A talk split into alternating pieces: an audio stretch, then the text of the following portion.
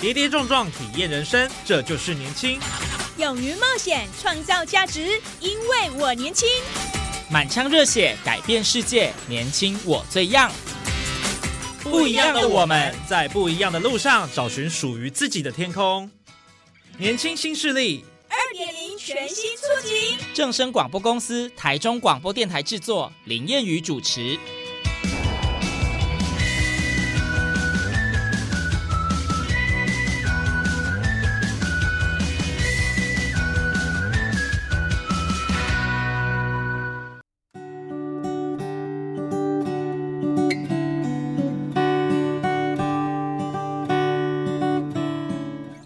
听众朋友，大家午安，大家好，欢迎您在礼拜二的中午十二点准时收听，在正声台中二台 M 六七千赫以及网络正声综合台播出的《年轻新势力》，我是燕语。我想大家呢，可能或多或少都有听过，在古代有一位蔡伦，他造纸。那其实讲到造纸这个技术，在台湾呢是越来越没落哦，但是在南投埔里呢，呃，可能或多或少有听众朋友也曾经去过。有一间观光工厂叫广兴纸疗，就是呢啊发扬传承这个造纸的文化啊。那它是一个结合文化保存跟观光发展的一个造纸厂。那当然，因为大环境的变化，有一些转型的一个过程哦。那今天呢，透过我们的节目，就要来跟大家分享广兴纸疗的点点滴滴。节目上非常荣幸邀请到的是我们的广兴纸疗的执行长。黄琦黄执行长来到我们节目现场，执行长好，嗯，各位听众大家好，好，执行长呃非常年轻就 呃这个担任大位了哈，那当然也对于这个传承家业是不遗余力，对不对？就还在继续努力，听说刚接任啊，对，刚刚接任，也没有到完全了解，就是努力努力的状态当中，是这一步一步一脚印会越来越好了。不过会接任的原因好像是一个比较。呃，突如其来的一个事情，对不对？嗯，对，就是爸爸两年前突然过世哦，嗯，那就突然发现，哎，我的世界都不一样了，好像 好像需要开始就是回家帮忙点什么。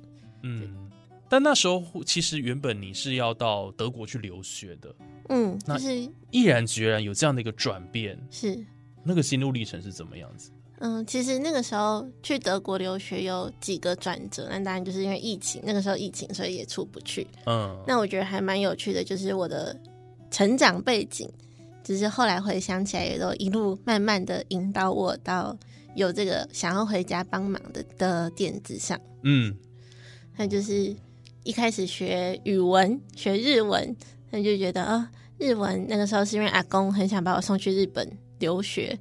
那日文学完了之后，就发现，哎，其实因为有很多作纸的资料其实是用日文写的，那发现，哎，这样我就可以慢慢读一些，就是帮忙翻译一些日本书籍的东西。那成长的过程中，爸爸也一直都带着我去看展览嘛，就是可能有画家用广兴的纸张，那就会邀请爸爸说，哎，我们有展览哦，那要不要来看你的纸表现的怎么样？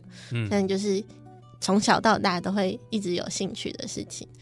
那之后就是慢慢的就是日文科，因为我是五专日文科毕业之后就转到英文，嗯，因为那个时候也就是谢谢爸爸妈妈，我那时候去欧洲小小的溜达了一圈，那回来之后发现，哎，我也很喜欢就是欧洲自由自在的那个氛围，所以之后就开始回来努力的学英文。那学英文之后就发现，其实，嗯，纸张不管是在台湾就是亚洲或者是欧洲，其实都承载了很多文化的意涵。嗯，那也发现，因为我从小就是跟着爸爸嘛，对艺术都有兴趣，那就发现哦，其实书画家们，就是不管是书法家或画家，他们在创作的时候，都是把自己对情感或者是对这个社会的观察，就是反映在他们的作品上。嗯，那我就发现哦，纸张其实非常的重要，就是。如果有一张好的纸张呢，那他们尽心的发挥他们想要表达的，那就是非常重要的一件事嘛。嗯，那也加上一路上就看着师傅们，然后爸爸那个革命情感，就非常的感动，就想说，现在的社会中好像就是老板雇我来工作，那我就是来上班，好像比较少那种 一起经历过非常艰辛的阶段，然后互相相挺的那种。像家人一样的感觉，那就非常的感动。我想说，好，那刚好一路所学，像外语也是传统工厂里面比较缺少的人力资源嘛。想说，那好像可以贡献些什么。嗯，所以等于也可以把这些学习到的技能呢，应用在自己的这个产业上面。嗯，是是是。这也不错，就是而且因为你你你比较年轻呢，所以我想有一些创意的 idea 可以让广兴更多的这个多元面貌的一个发展了。对，是努力的对努力的方向。好，那我想首先先请执行长来简单跟我们分享一下广兴治疗的历史背景跟严格好了。好，就是呃，我们大家所知就是它一个造纸厂，那历史非常悠久，对不对？就我们是一九六五年。嗯，阿公创立的，嗯，然后那个时候普里呃造纸产业非常的兴盛，那普里造纸产业其实是日治时代才开始慢慢发展起来，就是日本人发现哦普里的水质非常的好，嗯，那水质其实对纸浆有很重要的关键因素，就是如果你水质干净，纸浆比较不容易黄化或裂化，嗯。那所以他们就在普里建构了第一个造纸加工所。那就是随着时代发展，就是产业慢慢的起来了嘛。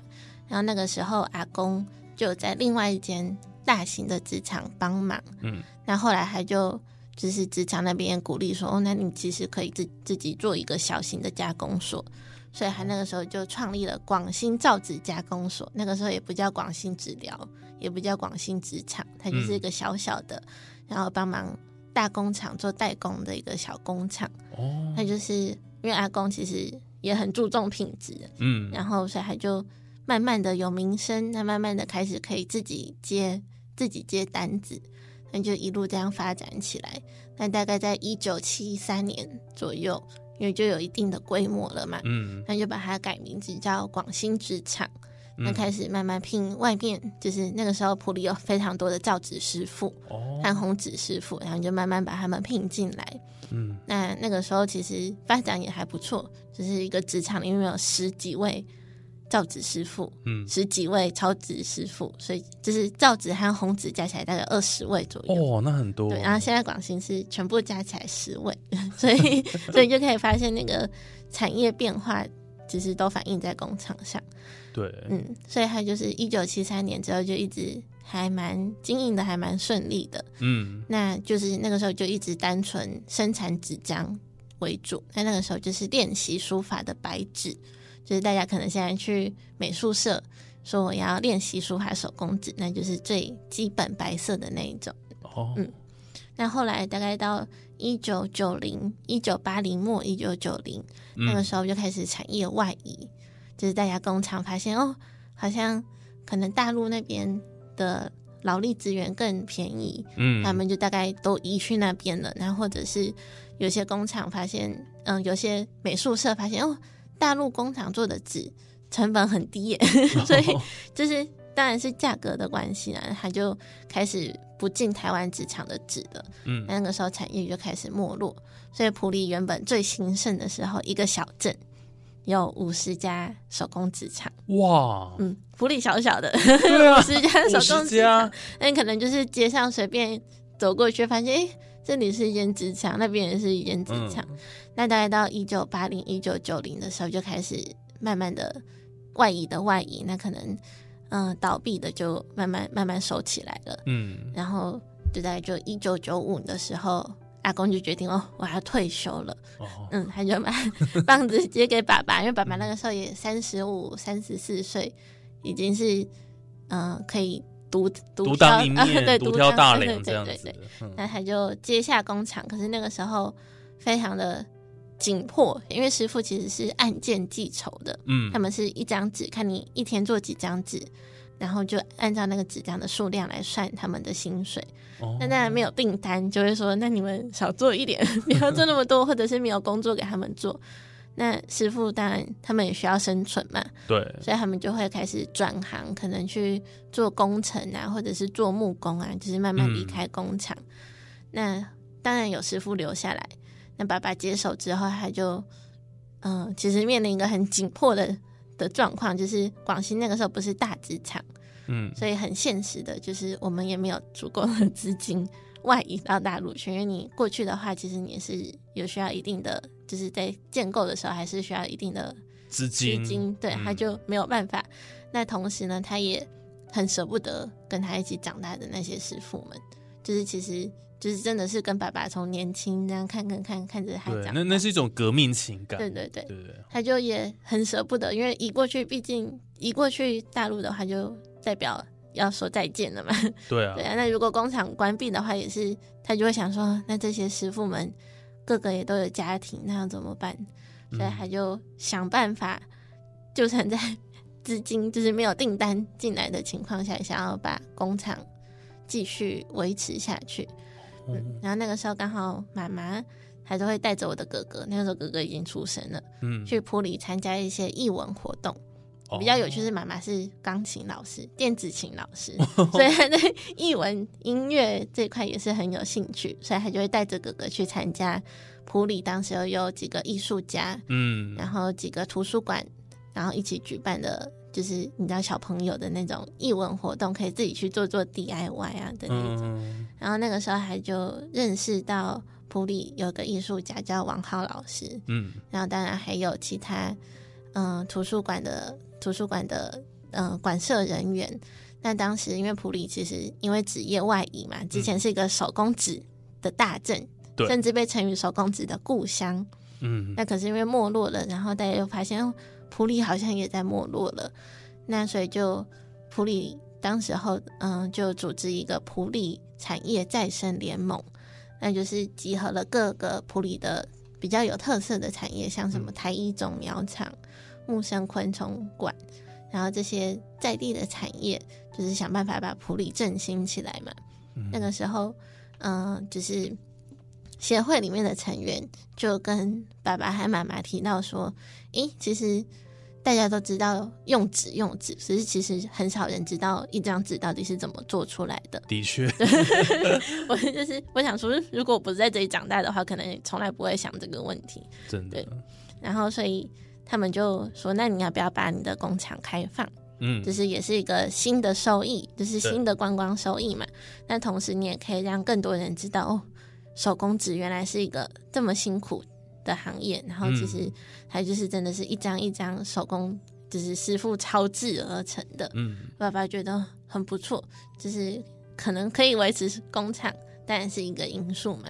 可是他最主要就是想要让让更多人知道手工纸这个行业，所以他就开始跟妈妈着手开放，就是转型成观光工厂。哦，所以后来就。转型成了观光工厂，变成了广兴纸疗这样子。对，然后他们就想要有一个更有文化性的名字，因为那个时候叫做广兴纸厂嘛。嗯，那嗯，纸疗的由来其实是因为纸厂以前都在那种河边，因为我们做纸其实需要用非常多的水。嗯，那那个时候，嗯，河边常常都被叫疗，就是河边的工厂，就是抓疗抓疗。哦，然后他就想说，那就。复刻一下，就是把那个名字用到广兴，那所以就大家现在很多人都知道的广兴纸疗。哦，原来还有这样子的一个命名的意义呢。不过纸疗听起来也还蛮有传统的味道的。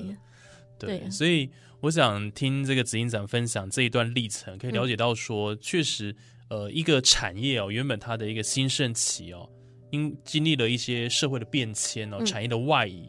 它就会有一些改变，那这是没办法。但是我们怎么样把这样的一个这么珍贵的一个产业能够保存下来，嗯，甚至做这个转型，让更多人能够了解，我觉得这就是很棒的地方，也对于这文化保存哦有很多的这个贡献。嗯，对。好，那大家知道之后普里广兴治疗这个，应该很多人都有听过，甚至都有到呃现场去啊参观。好，然后我记得门票。蛮便宜的，对不对？五十块，对不对？五十块，而且真的是铜板价，而且是我记得是近十年才开始收的嘛。就是我记得我小时候进来，客人来是免费的，就是还付一个导览，就是进来之后可以，嗯，就是有专门的导览员会带着你，就是在职场绕一圈，然后告诉你每个，嗯，当然手工纸在普里的发展历程，然后还有每个做纸的环节，就是免费的。那你要不要做 DIY？那就是看游客的时间和意愿。嗯，但是到后来，就是慢慢的觉得。这样好像因为人力成本也一直在提高嘛，对，那当然就是会收着收门票啦，就是五十块。那当然就是五十块，现在还是有导览解说的。嗯，哇，还是很便宜的 哦。我想，因为他们的这个呃人力啦、师傅，那当然还有导人员，啊，这个都是一个成本啦。所以，我我觉得这个五十块基本上是很 OK 的，也大家觉得会觉得是值回票价。那如果到里面去参观的话，嗯，大概可以呃。跟我们介绍一下大概里面的一些特色，还有 DIY 体验可以怎么样？我们的游客或我们的听众到那边去的话，怎么样来玩呢？嗯，是，那大概就是我们每三十分钟会有一场导览。哦，那很密集。嗯，对，还蛮密集的，就是九点半开始第一场。哦，那到中午的时候十二点。到一点之间，就是十二点和十二点半那个场次会休息，嗯，因为我们招纸师傅们也是 也是需要吃饭，然后是吃饭休息一下的。那之后也就是一路到四点会都会有每半个小时一场导览，嗯，那我们就是建议游客来，如果你时间足够的话，你可以先到本馆，就是我们纸疗工厂里面参加导览。那就是你先购票完，你就可以到一个集合地方等。那导览的话，当然就像刚刚提到，我们会先到一个文化馆，就让你知道纸张在普里的历程，然后还有就是有个示意图，让你知道纸张嗯造纸的各个环节。哦，那之后我们有个嗯植物原料区，那你会发现哦。原来做手工纸的原料和我们一般手上拿到的 A 四纸的原料其实是很不一样的。嗯，那我们其实就是会用特定的树种，像是马拉巴栗，只是很特别，我们会取它的根，然后取它的根就是榨汁出来之后，那个根其实就是，啊，如果说恶心一点的话呢，只是那个触感有点像大家的鼻涕，透明的，嗯，滑滑黏黏的。然后那个其实，在造纸扮演一个很重要的角色，那就是师傅。其实大家可以上网看广兴纸疗，搜寻广兴纸疗，其实看得到一些造纸的影片。嗯，那它其实就是纸浆超制的时候，是把纸浆放到一个的很大的超纸桶里，然后师傅再用竹帘把它捞起来。嗯，那纸浆其实它就是纤维嘛，它是有重量的。那所以如果你没有马拉巴力的话，它其实会一直沉到那个。嗯，桶子的底部，那师傅就不是一直需要去搅拌吗？对，所以它那个马拉巴力的作用呢，就是让纤维可以平均的悬浮在桶子中。嗯，那其实它有一定的粘性嘛，所以还有一点点粘着剂的功能，只是让纸张的纤维可以交织的比较紧密。那另外的话，就是手工纸其实就是用楚树和鼹树，在广兴而言呢，嗯，那其实手工纸大家说，其实它。嗯，不会砍树。我们不是把树砍完，我们是用它的枝干。那枝干取完之后，树其实可以持续生长。哦，对，对呀。那所以到广西你也看到哦，这两棵树其实就是我们主要的原料。嗯。那之后，嗯，就会到，因为蒸煮就是纸张步骤是你取料完，你需要蒸煮，树皮是要煮的，煮完然后再 浸泡，那那地方就温度很高，那也危险。所以我们就是以告示的的方式。就是让大家了解哦，有这个步骤，因为其实它那个蒸煮在桶子在倒，然后非常的高温，其实我们也担心大家的安危啦。那之后蒸煮好的树皮，大家可以看，就是我们有一个嗯，大家可以触摸的区域，就是他发现哦，原来和。硬邦邦的树皮其实差非常的多，有点像笋丝，只是大家便当控肉便当里面会有的笋丝，大概就是那个触感哦。嗯，那个笋丝会放在我们打浆机里面，打浆机其实就像大型的果汁机，嗯，啊，把那个打成纸浆，那再来就会进入最关键超值的环节，你就发现哇，像变魔术一样，就是师傅可能嗯用竹帘将那个纸浆捞起来。然后摇，你就是看看起来好像非常简单，但只是师傅就是轻摇几下，就发现哎，一张纸已经做好了。就是纸浆会交织，就是纤维会在师傅摇荡的时候交织，然后就是水分会透过那个竹帘的孔隙沥掉嘛。嗯，那纤维就留在竹帘上，所以它其实就是一张纸。那你就发现哦，好像很简单哦，只是大家看可能觉得这马不啥，就结果 DIY 就发现哦，非常的困难。嗯，所以那个其实是最值得大家好好欣赏的地方，就是你会发现，其实师傅抄纸的时候是有个节奏在的。对，那当然工厂可能比较嘈杂，可是如果你能静下心听的话，你会发现哦，师傅只是超制的时候，因为水流在竹帘上撞击，就是它在漏漏下来的过程中，也会在竹帘上撞击。其实那个水声是有节奏的，其实非常的好听，好有趣哦。就是大家可能来工厂，可能边听导览解说，就会比较少注意到这一块。可是如果你仔细听那个水流声，还有师傅摇荡的声音，会发现哦，很舒压啦。我自己觉得很 很舒压，完全非常的有一个韵律在，韵律感这样子。对，那之后我们有个压纸机，就是要把纸浆里面，其实因为师傅做好的纸会叠成一叠。那其实含水量非常的高，那我们就是要需要慢慢的把纸浆水分压出来，然后再移到烘干区。烘干区其实也是像在变魔术，你就看到一个大的铁板，就是大家可能去吃铁板烧的那种铁板，就是大概这样，就是长那样。然后师傅会把纸张撕起来，然后像耍大旗一样，就是把纸张立起来之后，一张一张的贴到那个纸板上，然后用刷子把它刷平烘干。就是这样讲，可能大家有点抽象，可是大家可以上网看一下广新纸疗，其实就发现有蛮多之前来采访的节目啊，其实都有拍那个造纸的过程。嗯，那其实就很有趣，就是你们会发现哦，一张纸的生产居然那么那么的辛苦，就是师傅需要摇荡，前面配料需要花很多时间，那烘干的时候，夏天的时候又非常的热，嗯，尤其是职场里面不能开风扇。哦，连风扇都不行，因为风风扇吹，嗯，那纸就飞了嘛。也是，对呀，所以其实就是大家可以慢慢的体验这个造纸的的环节。对，那 DIY 完，哎，看完导览之后就可以报名 DIY。嗯，那其实我们，嗯，你当然不可以不用只做一张纸，这是我们不同的行程。你可以做完一张纸之后呢，我们还有个拓印区。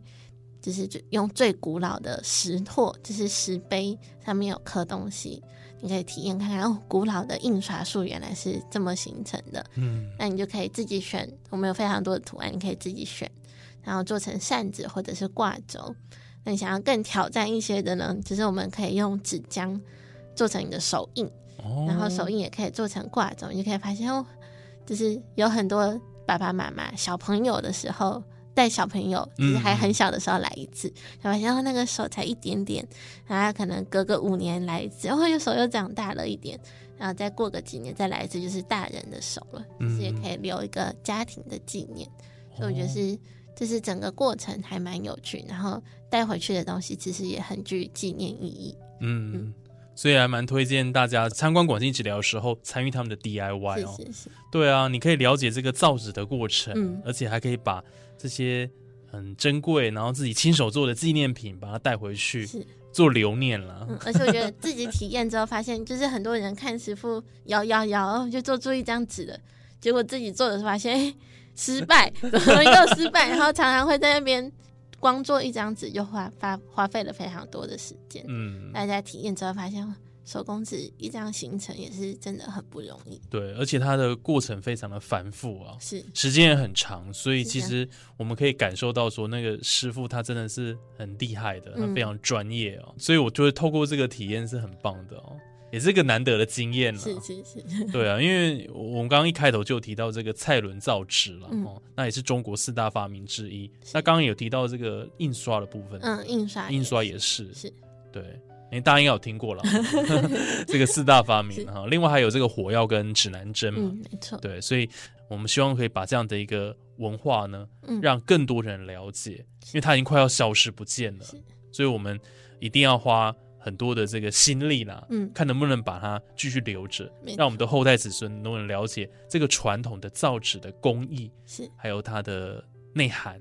对啊，那刚刚听完这个呃，执行长跟我们分享哦，整个这个过程哦，那当然，其实广英纸疗除了说在观光服务这部分，呃，做了非常的多啊，那当然也受到大家一致的好评以外，其实你们也有一些呃环保的一些东西，对不对？嗯，对。那就是纸浆嘛，其实这个就是要回退到大概一九九零年末，爸爸接手之后，都是爸爸接手之后发生的事情。哦，那个时候爸爸当然就是纸浆，虽然观光的资源进来了，那工厂可以维持，但他纸浆销售上还是有很大的困境嘛。对，那所以他就开始思考说，那我纸浆。到底要怎么卖出去？因为其实它就是广兴的根基，嗯，你不能就只是让师傅在那里变成一个表演的性质在。哦，也是。对，所以他就开始慢慢写信给艺术家说：“哦，那我要怎么改进我的纸浆？”那就开始进行了他纸浆精进的历程。那他就是花费了非常多的时间和艺术家合作。讨论，嗯，然后改良纸浆的品种，那所以大家来广西可以看到哦，其实广西的纸浆非常的多样化哦。那在这个过程中，还是发现，就是如果还简单用化学的染剂，那纸浆其实不利于保存。嗯，还主要还是希望艺术家可以好好把作品留存下去嘛。大家开始试着用各式各样的东西染，像是用黄土。就是黄土、黄土、红土，然后甚至用茶叶，嗯，再去染纸浆，所以纸张的广西的纸张不会有太多很鲜艳的颜色的，嗯，但这就是因为用这些比较自然的东西染，你会发现哦，其实它颜色很温润，嗯，就是可能你像比如说我们用红茶染的纸。有一张叫做芙蓉纸，山芙蓉纸，你看那个纸边还有一种古纸的韵味在，就是茶染了之后，就是会有一个比较深的颜色在。那这个同时呢，妈妈也参与在职场的，就是转型当中嘛。那妈妈那个时候也在想说，那除了传统纸之外，手工纸有没有其他的用途？因为毕竟会想要画画。或者是写书法的人数其实比较有限嘛，对。然后怎么让手工纸可以更普及，就是让可能不会想要画画写字的人也能接触。嗯。那还在思考的时候，他刚好那个时候还都会去市场采买，然后发现哦，市场有很多婆婆们都自己种菜，然后就是摆在地摊上卖。那其实有的时候他们可能。自己种，然后产量过多，嗯，哎，剩的他就会觉得很可惜。然后婆婆又那么辛苦，就是提着菜篮出来卖菜，所以他就会买，就是全部都买下来。可是我们又吃不完，他发现这样其实还蛮浪费的。他就想到，哎，那我为什么不把这些菜做纸呢？嗯，那就是广兴，嗯，就是比较新环保的纸张的开端。那，嗯，在这个过程中，他就做了一百种。刚好呼应那个时候国庆一百年，文化部有个台湾一百的活动，然后他就开始慢慢收集在地的素材，然后做成纸张。那这个过程中，他就是妈妈和爸爸都觉得在地化很重要。嗯，那普里大家除了纸之外，其实第一个联想到应该是茭白笋。嗯，然后发现哎，茭白笋里面很好美人腿。对对对，那外面的壳呢？外面的壳 其实也是纤维，所以还就想说，那可以是可以用那个。茭白笋壳来做纸，嗯，那普里还有什么？最主要就是甘蔗，嗯，当然现在可能可能渐渐少了，可是以前那个时候非常多的甘蔗。那甘蔗榨完糖之后，剩下的那个甘蔗渣，他说哦，好像也是纤维，那也可以拿来做纸。那就是开始慢慢的去收集一些农业的闲置物或者是废废弃物，嗯，然后把它做成纸浆。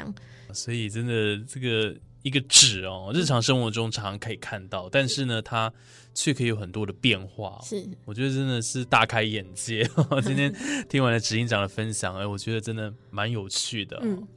好，我想今天透过这一集的节目，非常谢谢我们广兴治疗的执行长黄启黄执行长哦，今天跟我们谈到了广兴的呃这个起源，是啊，然后一直到现在呃的文化保存，当然也有提到这个观光转型然后，一直到现在的一些呃变革哦，都让我们感受到一个传统的造纸厂，它其实。